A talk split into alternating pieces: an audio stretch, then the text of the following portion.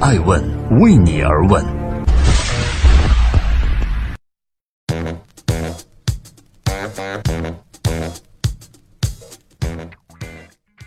Hello，大家好，二零一八年的八月十三号星期一，爱问人物创新创富，欢迎大家的守候。今天爱城对话陈磊，ICO 在很大程度上是去骗老百姓的钱。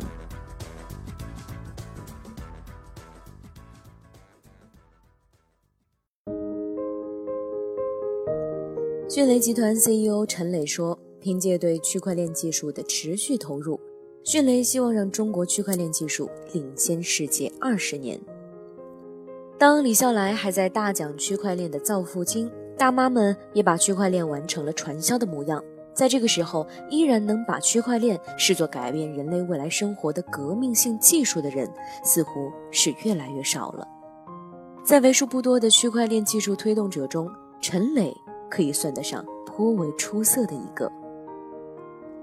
腾讯前 CTO 张志东曾经评价陈磊说：“腾讯为数不多能留下来并且真正做出贡献的海归派。”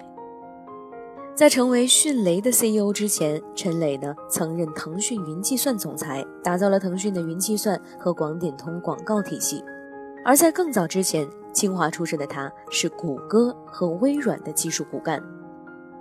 二零一四年底，迅雷为了拓展 To B 的业务，成立了网新科技，并且挖来了陈磊做 CEO。一年之后，陈磊出任迅雷的联席 CEO，而到二零一七年的六月，陈磊就被正式任命为迅雷 CEO。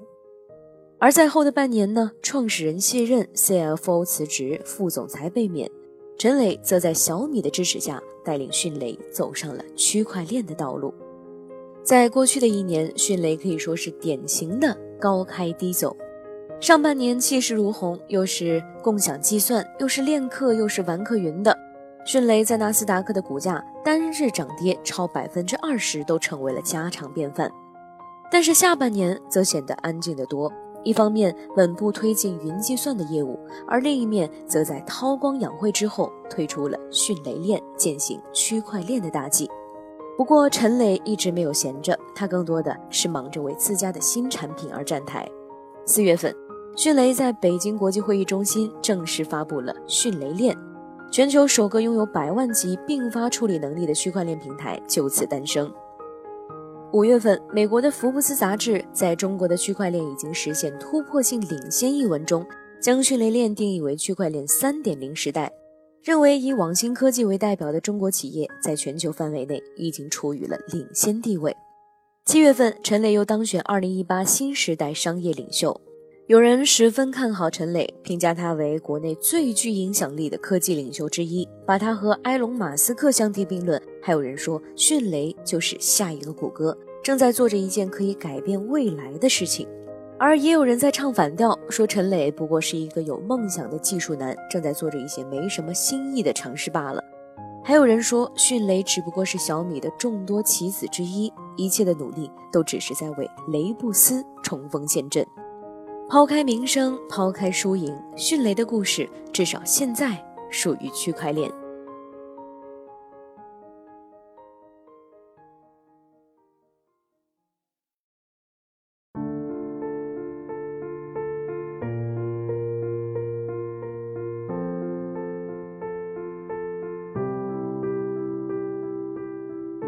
如果遇见未来的陈磊的话，嗯，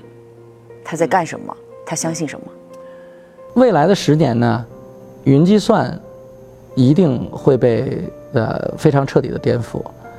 整个行业的这个计算架构一定会发生巨大的变化，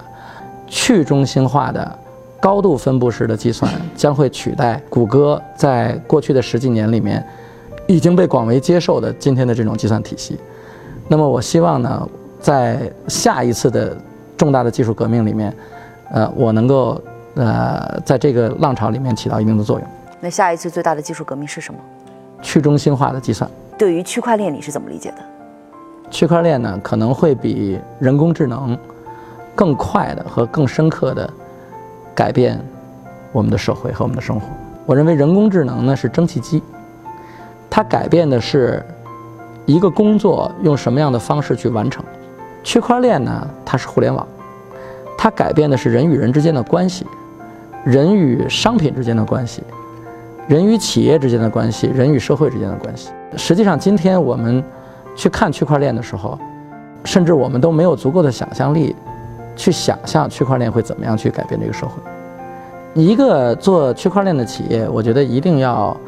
弄清楚哈，这个炒作呢，呃，对这个企业不会有好处的。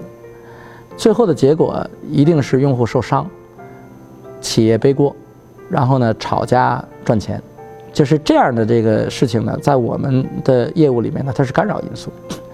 你拿这个 ICO 来说哈，其实这个国家明令禁止 ICO，我觉得是一个非常正确的一个呃政策。因为 ICO 它就是在很大程度上，很多很多的所谓的 ICO，就是去骗老百姓的钱。ICO 它产生的这个结构本身就是有问题的，他把大量的这个货币集中在很少的人手里。那这些很少的人花这么多钱去买这个币，它的目的就是为了让这个币翻倍之后它好去挣钱。加上当时的这个交易平台其实没有监管。呃，我不是说所有的交易平台啊，但是呢，确实有非常不负责任的交易平台，它就是炒作的工具。这个交易平台跟深交所、上交所是不一样的，它是没有规则也没有原则的，很多，它就是每天让这个币价涨涨涨，涨个二十天，散户进来了，说哎这个东西好，这个将来还会涨，一买，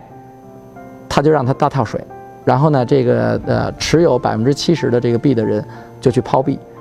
套现，他的这个币是倒是涨了二十倍，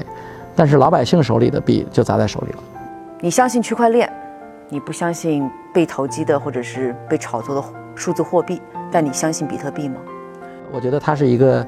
很难再被复制的一个特例，因为它是区块链领域里面的第一个虚拟货币，它的先驱的作用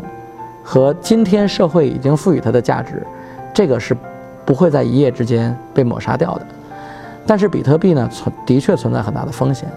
因为今天的比特币呢，已经不是中本聪当时设计的一个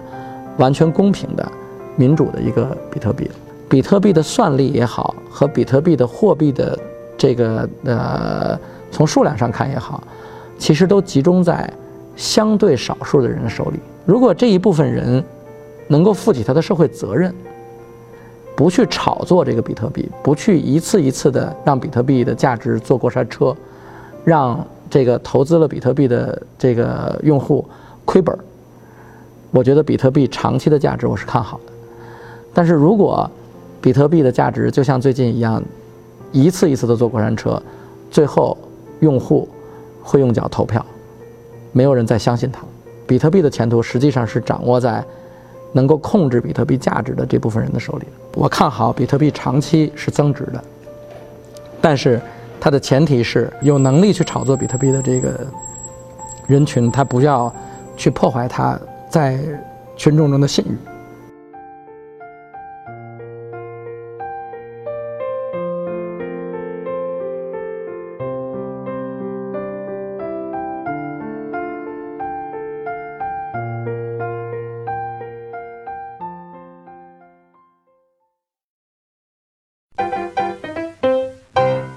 爱问是我们看商业世界最真实的眼睛，记录时代人物，传播创新精神，探索创富法则。